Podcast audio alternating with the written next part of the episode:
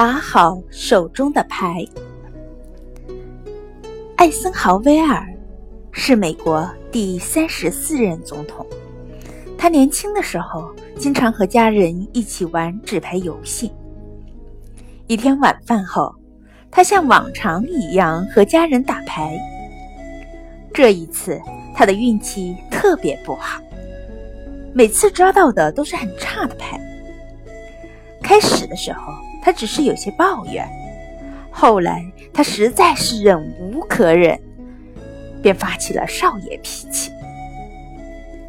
一旁的母亲看不下去了，正色道：“既然要打牌，你就必须用手中的牌打下去，不管牌是好是坏，好运气是不可能都让你碰上的。”艾森豪威尔听不进去，依然愤愤不平。母亲于是又说：“人生就和这打牌一样，发牌的是上帝。不管你名下的牌是好是坏，你都必须拿着，你都必须面对。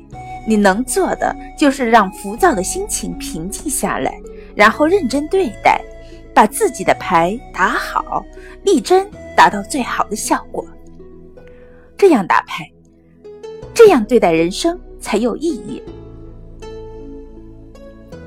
艾森豪威尔此后一直牢记母亲的话，并激励自己去积极进取。就这样，他一步一个脚印的向前迈进，成为中校、盟军统帅，最后登上了美国总统之位。上帝发的牌总是有好有坏。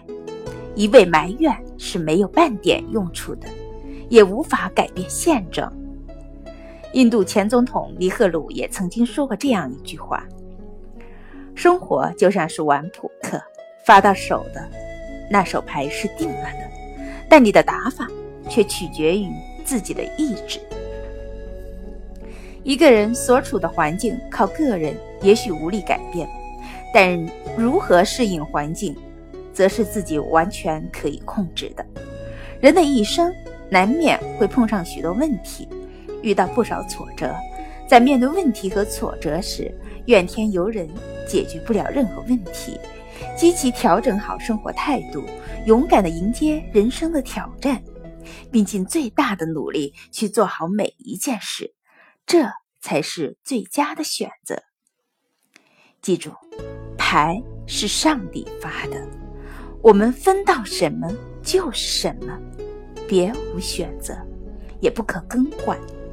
我们能够做的，应该做的，就是如何将手中的牌优化组合，并力求把每张牌打好。